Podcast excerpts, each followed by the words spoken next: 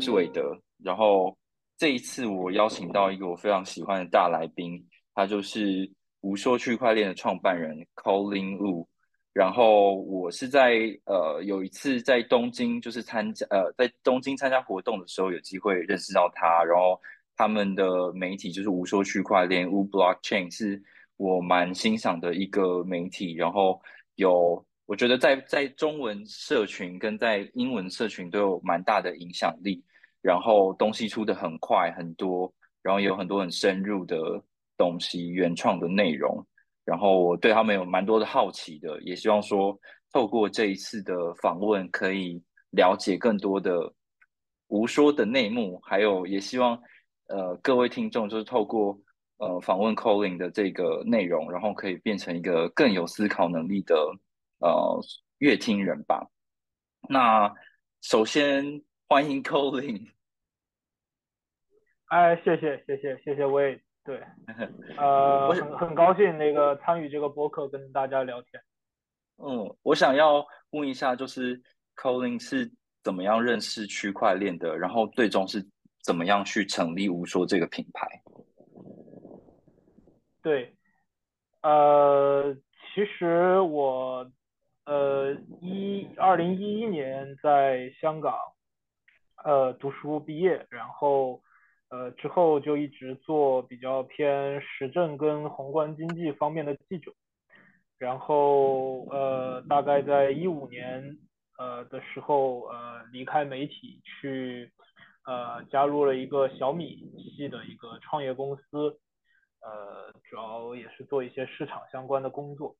然后在一七年的时候，是我有一个同学，呃，他那个时候在红杉资本，呃，投资了比特大陆。那个时候，比特大陆有点像现在的币安的感觉吧，算是行业里这个最有钱的一家公司。然后呃，对对对，也就后来他们需要招一个负责呃 PR、GR 和市场的一个人，然后这个这个。后来就聊了一下，然后他们那个时候也是钱太多，然后发展太快，所以对，就基本上是给出那种无法拒绝的价码。但是我 在但但是我在二零一七年之前，呃，我是呃完全不了解比特币的，对，甚至听都没有听过，所以所以其实还算。挺孤陋寡闻的，我觉得对，因为其实有不少人其实，在那之前其实都已经有了解或者是听过，我真的是一点都不知道。但是我在就是在我在这个呃面试啊或者入职前，我研究的时候，呃就读这个白皮书，呃我那个时候就瞬间就被吸引了，就我觉得以前从来没有看到过一个类似这样的东西，它是可以呃真正的实现了去中心化。没有创始人，却同时有呃自我运行的能力的一个金融系统，就过去从来没有嗯看到过这样东西。包括它，包括因为我自己可能也是相对有一点这个自由主义的这个倾向，所以我嗯当时包括我也是这个哈耶克的呃很早就是哈耶克的这个这个呃读者吧。然后那个时候很多人就把这个哈耶克的那个呃货币的非国家化那本书。呃，认为是这个跟这个中本聪是这个这个呃思路一脉相承。虽然没有任何证据认为这个中本聪呃从这本书中获得了营养或者吸收，但是大家认为他们两个的思路还是非常接近的。所以呃我那个时候又去重复看了一下这本书，就呃更加坚定了这个这个对这个比特币或者说对这个行业的一个信仰，所以就啊毅然就加入了。对，所以怎么说呢？就是说。其实我知道的还是很晚的，因为很多人其实，在在二十，呃，二零一一年啊，甚至二零一二年啊，或者或者一五年，这个他们就已经参与到了挖矿啊，或者是了已经了解到了。但我其实还算是，呃，二零一七年才知道，或者说才了解到这个事情。但是我第一眼呃看这个事情，我就已经被它非常深入的吸引到了，而且一直到现在，呃，这个这个这个六年过去了吧，也。呃，这个这个对这种去中心化的信仰也依然没有消散，对，嗯嗯。嗯，对，然后对，然后在呃比特大陆就工作了几年，这个比特大陆是非常非非常有意思的一个公司吧，就那个时候，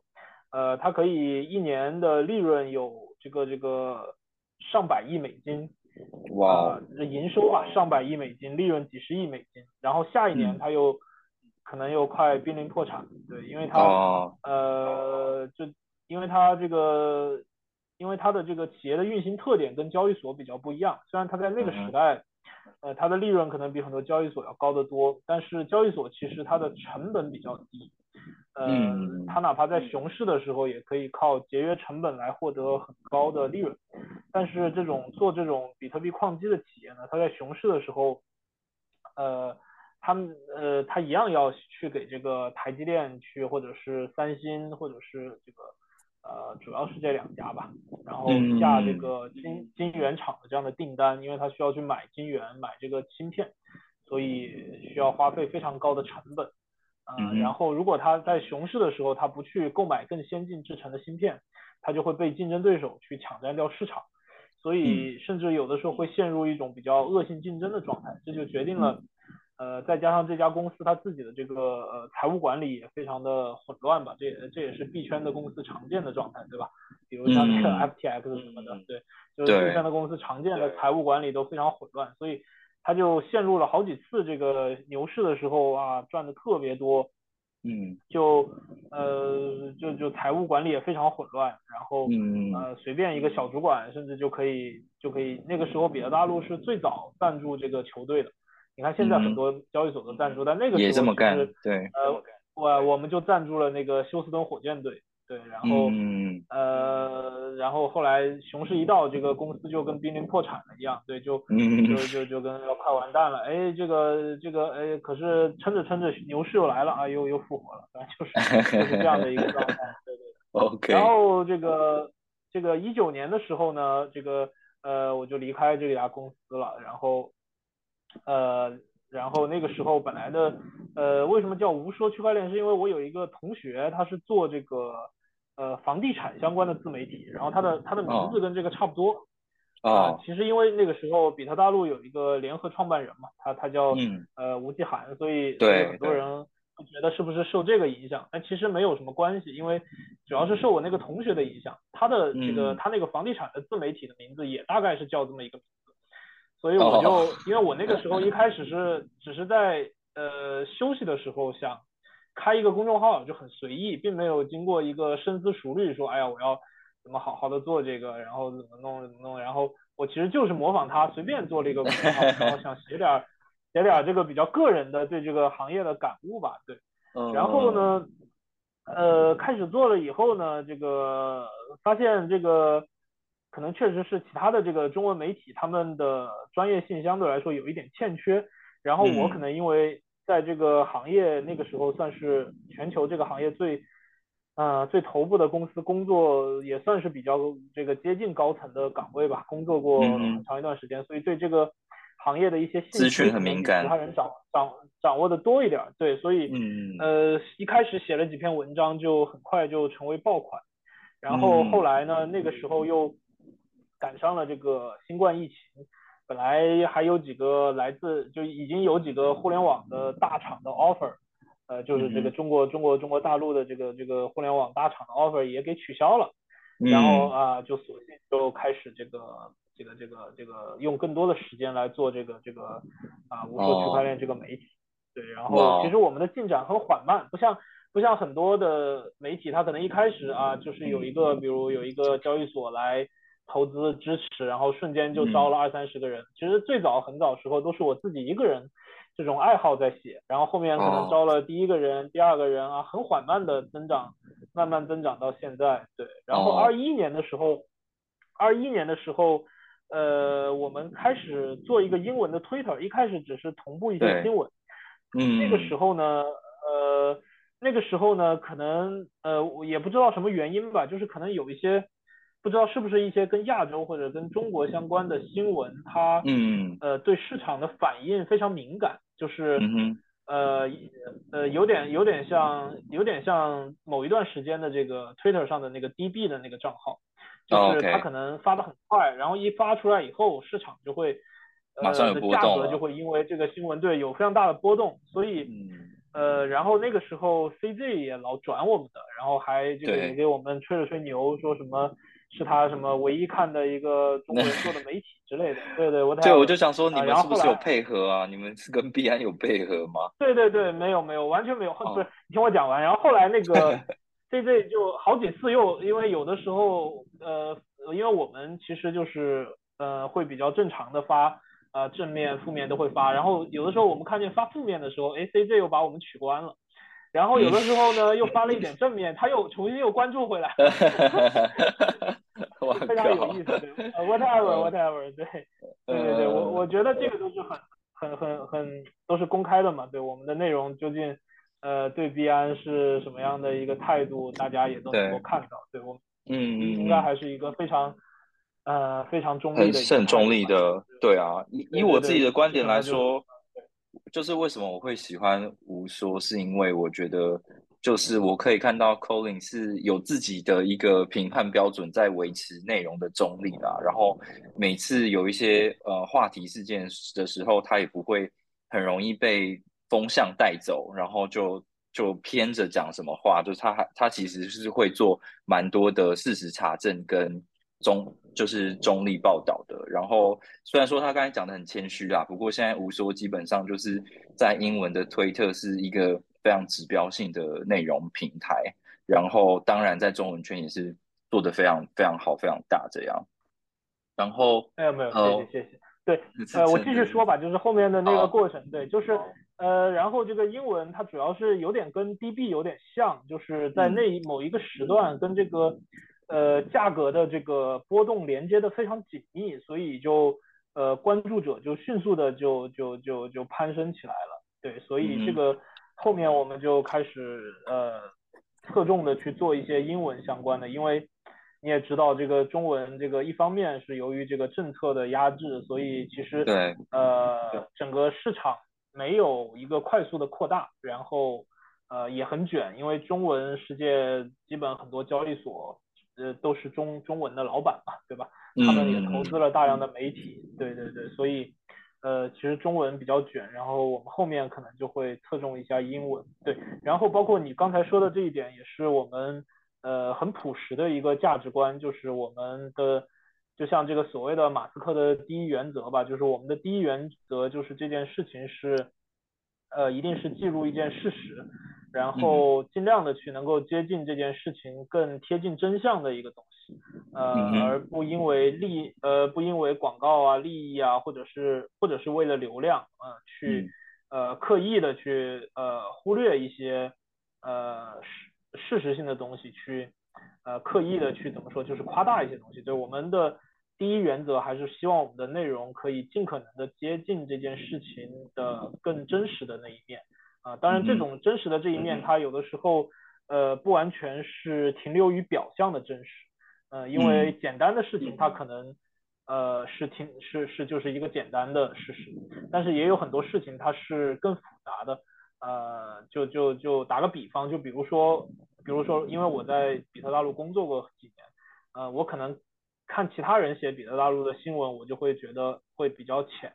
嗯，那那可能我自己就能看到更贴近这个真相的一个东西，但是我但是真正的真相可能又是更核心一点的，我可能我可能也只是在一个外围，但是呃，但但是真正的更更更核心的这个这个核心的那个东西，可能我也接触不到，所以就是说呃，所以就是说尽量去趋近，我叫做嗯，对对对，尽量接近这个真相，但是呃也是抱着比较谦虚的态度吧，尽量的多去学习，因为。呃，这个媒体它其实呃怎么说呢？就是尤其在咱们这个行业，有的时候是一个是一个比较呃比较浅薄的一个角色，有的时候容易成为一个比较浅薄的角色。对，打个比方，就比如说呃，比如说比如说你写一篇，比如说不要你，比如说或者谁写一篇币安的新闻，或者或者或者某个公司的新闻，这个公司自己内部的人，他有的时候看到的时候。呃，他有的时候可能会觉得很可笑，对吧？有的时候会这样。对，也许你也也许我们自己觉得哇，我我写了一个很厉害的东西，哇，旷世巨作。对对对，但其实，对对对，但其实，哎，真正的这个人，真正的接触的人，他可能会发现这个啊，这个是呃，可能是 totally 的这个这个这个完全就是很好笑，他完全搞不懂真实状况，嗯，是是是，所以就是因为这也很困难，因为你想我们我们平时要写这么多东西，但是人家是每天都在这个公司里工作，对吧？他是二十四小时打交道的，他不仅仅是不仅仅是对于这个公司，而且对于他的那个专业，一定是比你比我们一个在外面写东西的人要专业非常非常多倍，所以。呃，所以我们也是啊，就有的时候一方面，呃，自己也要加深自己的学习，另外一方面也呃挑选一些啊，我们觉得呃比较专业的文章来，或者是包括像我我我我也会，我有时候甚至会鼓励很多原来的这个朋友啊来这个行业创业啊，来这个行业创业的同时呢，这个这个也给我们输出一些内容，这样的话就可以这个 呃对对对，让自己的内容更好，比如我那个。我那个就这个这个内地有个词嘛，叫这个忽悠，就是就是就是忽悠一个原来这个大陆一起工作的那个税务的这个老大，他他本来已经去几个上市公司，呃做这个高管了，我忽悠他来币圈创业，我说你这个哇。就可以给我们搞一些非常专业的这个这个关于税务方面的税务的内容，对对对。对，我也会忽悠很多人来创业的同时能够。嗯，帮你提供内容，专业内容。对对对，他 非常专业的，对，因为他每天二十四小时都在研究这个，对他他肯定会会比我们专业。对，这个是，反正大概就是这么一个过程。对，OK，好，呃，现在嗯，就我自己所知啦，就是无说是有网站的部分，然后还有那个推特号、Telegram 的群组，然后还有其他哪一些平台吗？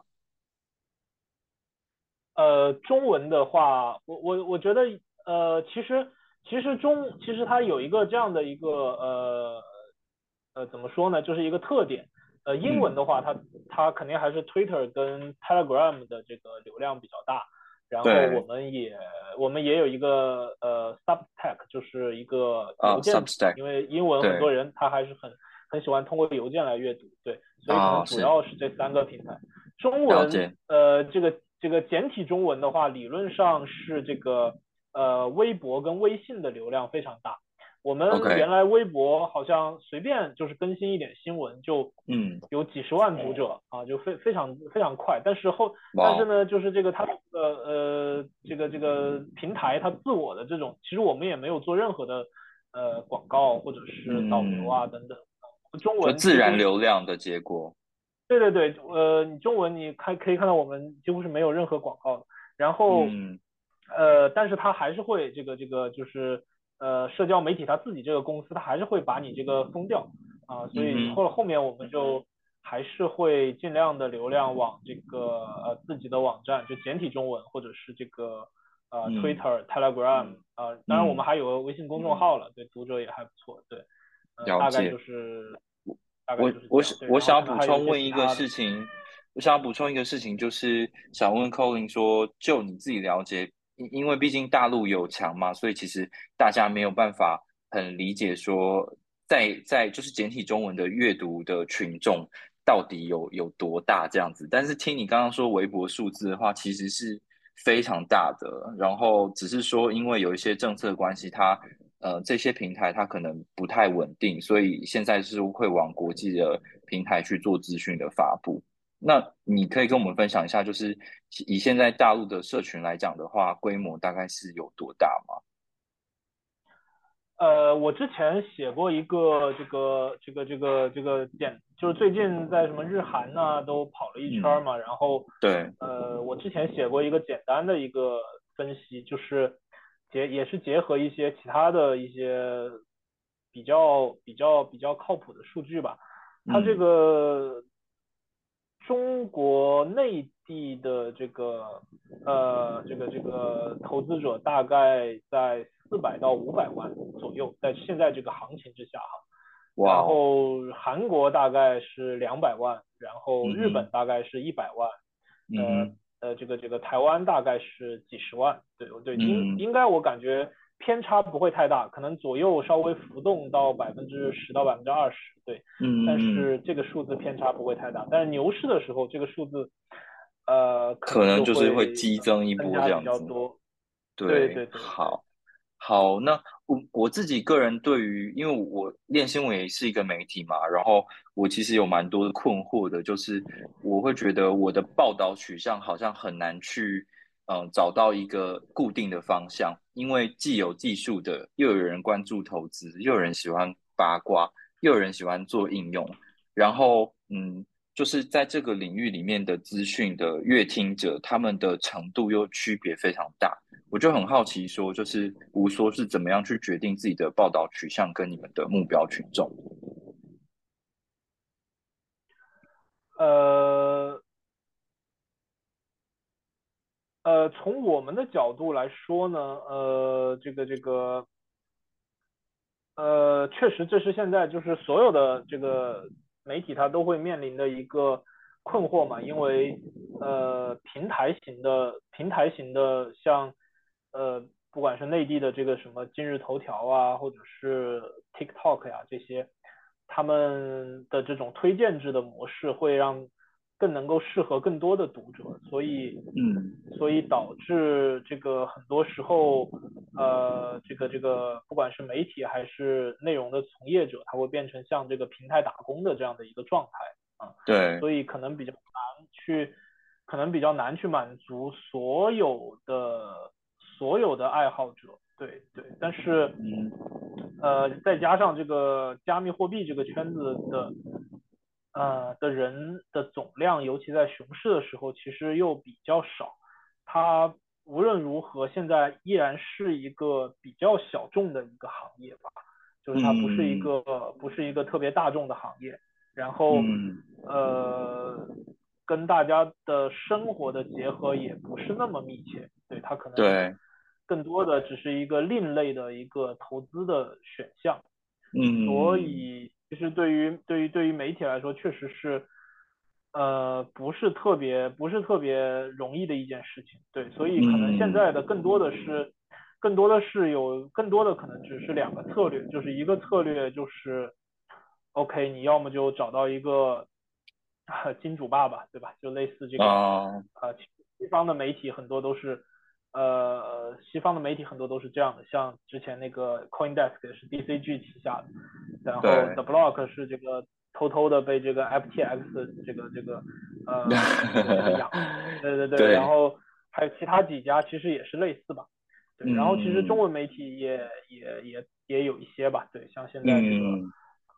呃 Bitgate 呀、或者是其他的一些，嗯。对他们也有做自己的媒体，对，没错，呃，对，这样的话，其实呃，当然你的独立性可能会有一些问题，尤其在中文世界，呃，普遍没有对缺乏对这种这个呃新闻中立性的一个呃尊重，但但西嗯。方世界还可以，对我们其实呃没有看见 DCG 或者 FTX 对他们旗下的媒体有太多的这个影响，对干涉，更多的他们其实更多更多的其实他们确实是呃出于就是推动行业的一个考虑，觉得可以，那个可以这个呃去就是我去投资一我去做一家媒体去帮助这个行业能够有更多的发声，或者说更多的采用，对他们我觉得更多的是出于这个考虑。还真嗯没有说这个利用这个媒体去为自己的企业做什么样的这个帮助，对。但是这个中文世界嗯就、就 totally different 了，对，包括嗯。就不仅仅是这个 cryp- crypto 的媒体了，就普通的媒体也大多都是一个这种啊说的难听一点，有点像一条死的一条狗一样，对，相当对就是就就是广告行销公司了，它不是不太像是对对一个媒体的经营，对，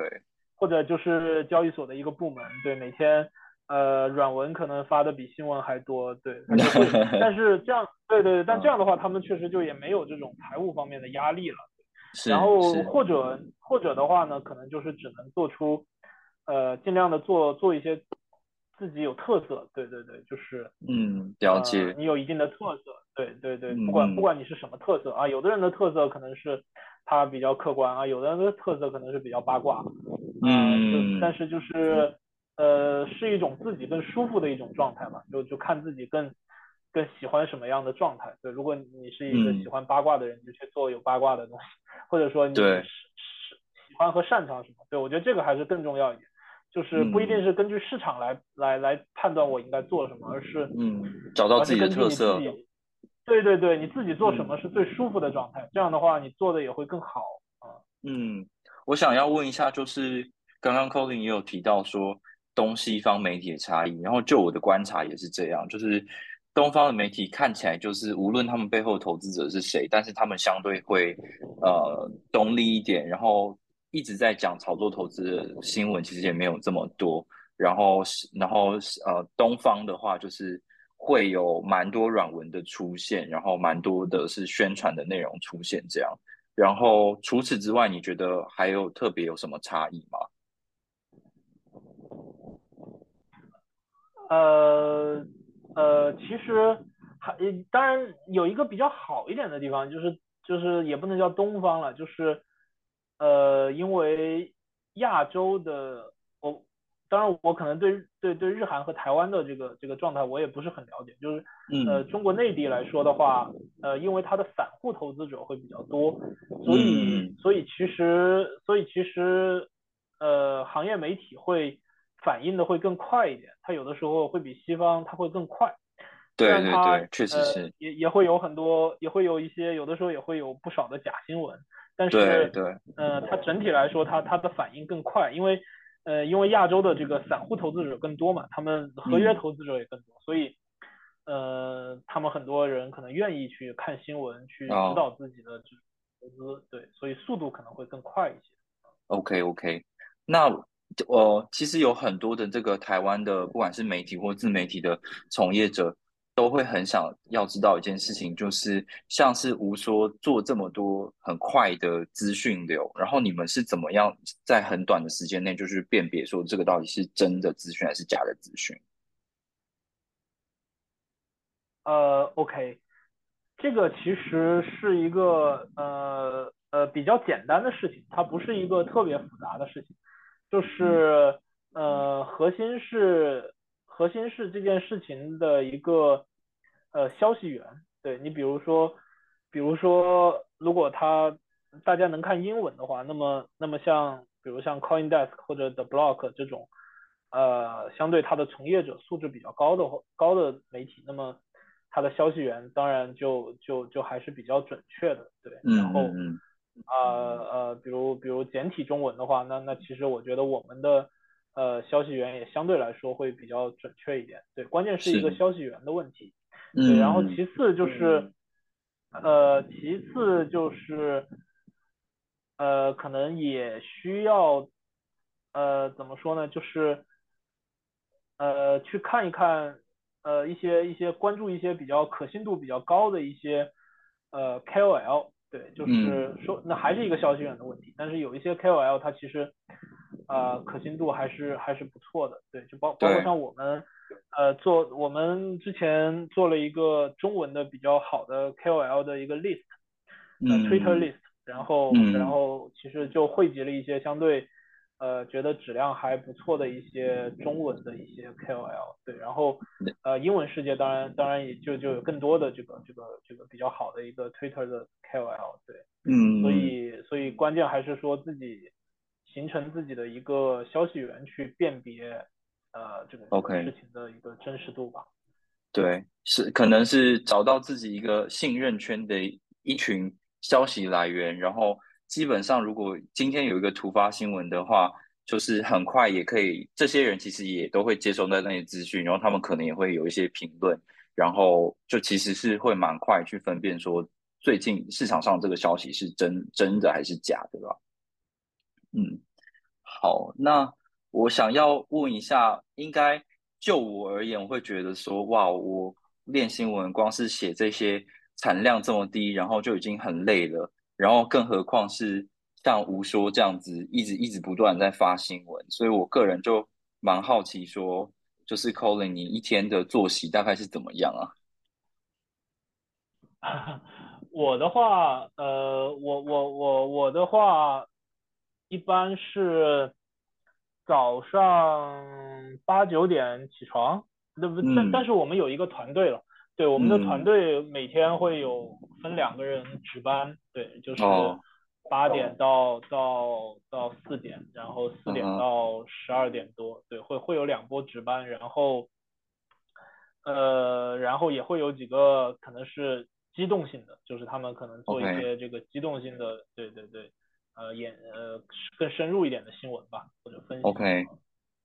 但是就总归来说，就是还是会有人负责去熬夜吧。呃，没有人熬夜，对，没有人熬夜，对，可能也许未来有吧，对，也许未来应该招一个 招，可能招一个 base 在不同时区的，对对对，现在我哦，们可能都，还就比较健在这个康一点。UTC 加八的时区，对对对。OK OK，好，听起来还是蛮健康的啦。最最主要就是团队要去拆分这个工作的时段，然后就可以 cover 到蛮多东西，然后又不会过得太累这样子。OK，对对对对，就呃，本质还是说，呃，就是我们招人或者说是呃呃，怎么说，还是希望就是尽量是他本身对这个行业就是有一种呃很强烈的呃激情啊，或者是兴趣啊，这个可能是我们嗯招人比较比较比较觉得比较重要的一件事儿吧。对，所以这样的话，呃，工作起来可能也不会太累啊、包括我自己也是，就是。对需要有一定的兴趣，甚至是甚至是认嗯可吧。呃，上升不到信仰的程度，但至少应该是非常高度的认可。是，我自己也是这样子啊，就是用兴趣去支撑下去，然后可能写作这件事情也可以带来一些成就感吧。然后我相信吴说现在也是受到很多人的肯定，所以应该就更增加你们的热情。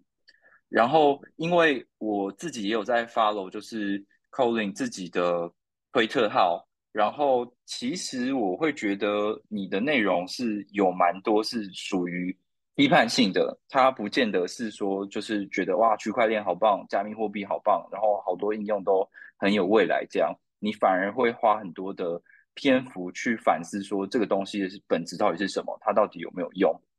那很多人就会觉得，可能这样子的一个方式是，好像是对加密货币的未来是，或者是区块链的未来是相对悲观的。但我就蛮好奇，其实你不管是按照现在的状况来讲，你你看到很多的监管的发生啊，很多的泡沫的破裂啊，你还是对加密货币的未来是保持乐观的吗？呃呃，当然当然，我我其实怎么说呢？就是说，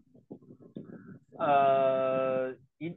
就是就是像我刚才一开始说的，就是因为嗯。呃最早对对这个，因为之前有一个有一个朋友说过一句话，我觉得很有道理，就是嗯。就是说就是说任何一个呃做金融的，当他看当他仔细的看完比特币的白皮书之后，他一定会呃从心底里被这被被被这个事情所吸引，就是哪怕他嗯表面上他可能是一个监管的官员或者是什么，或者说他需要呃屁股决定脑袋，需要做一些事情，但是其实他内心深处他一定会被这件事情所天然散发出的这种这种魅力所吸引的，对。其实其实对我来说也一样，对我，呃，我所，呃，我所，我我我所我所悲观的部分，可能更多的是是希望希望它这个行业能够改变的一些东西，对。但是我对于这个行业它整它的一个核心的一个价值，或者说它核心的一个方向，我觉得我还是很坚定的信赖的。对对对，尤其、嗯尤其在这个人人工智能的这个现在比较火的时代，对吧？很多人都嗯转去做 AI 了，去做人工智能了。嗯，对，但是但其实人工智能的这件东西，它是非常的很容易的被掌握在少数人手中的，或者说它嗯嗯，对吧？它它很容易甚至被用来做很多很多坏的事情。对这种时候，其实呃越是在这个时候，其实某种程度而言更需要一些去中心化的力量，或者说这种去中心化的嗯力量是、是更容易被凸显出它的价值的。对，对我是是这么想的。刚刚你有提到说，呃，你期盼有一些产业里面，就是这个行业里面有一些急需要被改变的事情。具体而言，有没有一个案例是你觉得最需要改变的？嗯，你觉得呢？你觉得呢？我我觉得就是我自己个人立场就是觉得，呃，很多人利用这个科技来做，呃，不比较偏意图不良的，或者是比较空虚的一种融资，然后跟炒作，嗯，然后我觉得这个东西它始终会是一次又一次泡沫，然后没有真正为这个产业带来进步，这个是我个人觉得最应该被改变的地方吧。嗯对，嗯，就是说这种，嗯，泡沫跟炒作呢，呃，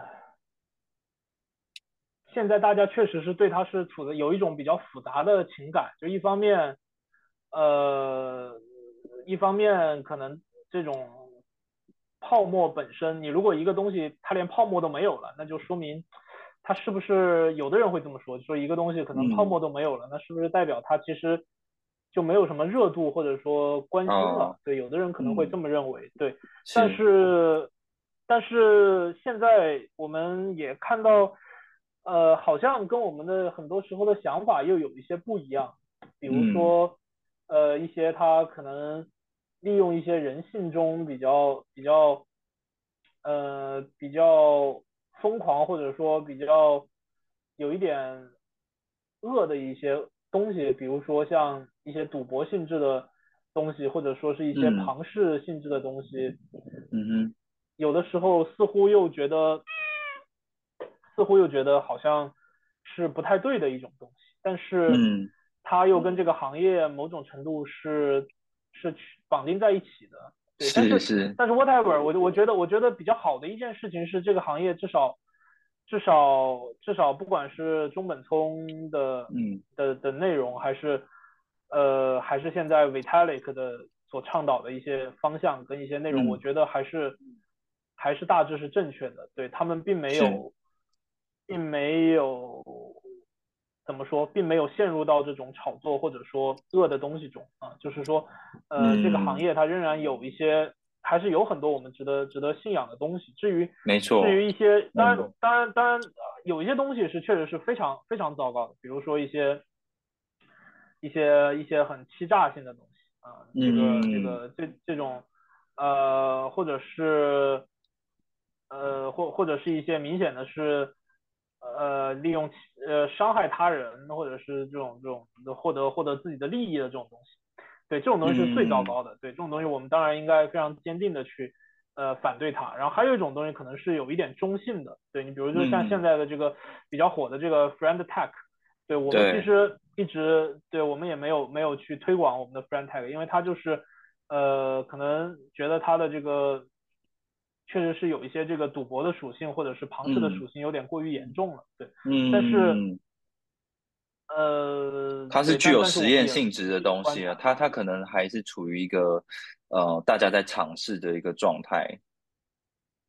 是的，是的，是的，对，就是嗯我们可能也会继续观察它，对，但它可能处在一个比较中性的一个状态吧，对，然后但是嗯还有一些比较好的好的事情，对，有很多人也在做很多呃建设性的东西，对我我觉得我们可能就是呃如果说这个所谓的这个媒体还有一点这个嗯需嗯要有一点责任感的话，就是可能我们更多的去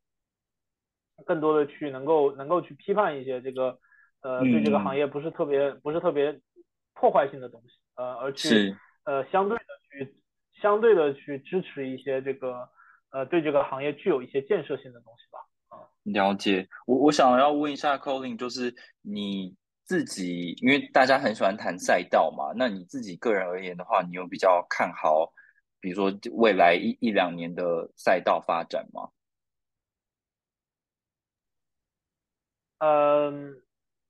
其实其实从我的角度，呃，这种这这这这种预测性的东西我，我我其实一般比较少做，因为嗯因为好像好像好像我对这个赛道的各种的研究也不是特别的特别的熟，因为嗯。因嗯为因为理论上我也不投资或者说炒作一些嗯，短线，因为是，呃本质上媒体可能它也不适合，或者说不应该，甚至会有利益冲突，在法律上对法律上有问题，就你甚至不应该去，因为有有太多的内幕内幕消息，对，所以其实呃，我是我是我个人是不进行任何短线交易的，对，所以了解了解。如果长呃长线的话呢，呃，我可能说几个我我朋友的 idea，对，因为因为其实。其实，其实你问的这个问题，就我的个人看好什么赛道的话，嗯，呃，我个人有几个我个人觉得不错的赛道，但是我并不确定它能够赚到钱。就是比如说有一个赛道是是蓝筹 NFT 的一些 IP 化，就是他们可能会可能会跟现实中的一些 IP 做一些联合，然后嗯。甚至变得像呃奢侈品啊，或者说数字时代的一个奢侈品，对这个可能是我觉得，OK 是一个是一个比较有意思的一个赛道，对对对，嗯嗯嗯嗯，理解。好的，嗯，最后我想要问一下，就是我很好奇，就是吴说目前的盈利方式是怎么样？因为我我自己就是经营媒体，我都觉得啊，这个盈利真的是蛮困难，尤其是在熊市。然后还有吴说，呃，未来有什么样的一个计划？对，呃，对于我们来说呢，呃，我们对，那媒体最简单的就是广告了。对我们其实，呃，会有一会有就是比较少量的广告，对，然后，呃，我们会注明这个，比如这一条 Twitter 或者说这一个呃 Tweet 是。啊，是赞助的，对，然后，嗯，啊，而且我们呃一般是发在英文，对，因为因为这个呃这个中文市场的这个呃法律定义比较不清晰，对，所以我们英文其实是呃非常清晰的，就是呃广告都发在英文，对，然后而且我们会注明它是呃谁谁谁赞助的，对，OK，然后呃未来的规划，对我们其实呃我们其实这个这个。呃，没有一个特别明显、明明明确或者宏大的规划，对，可能还是说，呃，一方面是保证我们现在基础的一个内容的质量吧，能够，嗯，呃，比较快速啊和准确，对，然后另外一方面呢，呃，加强这个团队的一些研究能力，对，能够不同的赛道能够大家都有一定的这个研究能力，能够，呃，做出的内容具有一定的专业度。对，未来可能方向仍然是围绕这个呃内容吧，然后能够，当然也在思考有没有一些新的形式可以更好的去啊覆盖比较全球化的一些读者啊，但是但是当下最重要的还是维持目前的一个质量，以及呃能够在一些自己缺失的方面去提高这个质量啊。对，我我像是我我觉得有很多媒体走到后来可能就是会转向。呃，活动公司啊，或者是自己出另外一个产品，比如说数据的产品这样子，然后来当做实际的盈利来源啊。不过，像是吴说这样子的专注在内容上面的话，的确是相对来讲会辛苦一点。但是，我觉得如果这样子，然后可以维依旧维持自己的独立性跟中立性，然后带给大家很好的报道的话，我觉得是一个很棒的事情。对，因为有一个有一个比较好的好处是，呃，我们因为这个英文做起来以后，相对来说读者的范围就会变得比较广，因为他可能面对相对面对一点全球化的这样的读者，呃，那么的话我们就不是太需要横向发展，就是就是我们可能只需要纵向，对我们只需要把这个做的足够好就行，因为这个全球的读者他足够多嘛。呃，但是如果是比如比如我做单一语言的，那那可能就需要扩张的话，可能就不得不横向发展了，对，因为因为你可能很容易你就做到顶了，对吧？就就我可能这个地方的总共的读者只有只有这一些，那么可能基本都关注我了，那我后面我怎么做呢？对吧？我可能只能横向发展了，就是我我我要么我就去做活动，或者是做数据，或者是。呃呃，相关的孵化甚至投资，对这个或者是自己搞 VC 去了，对对对，这个可能也是市场规律所所所带来的一个没有办法的事情嗯，好的，今天非常谢谢 Colin 接受我们的访问，不知道你什么时候会有机会来台湾玩？哎呀，我我 研究研究，如果那个通行证 OK 的话，我就。过去找找你玩。好啊，好啊。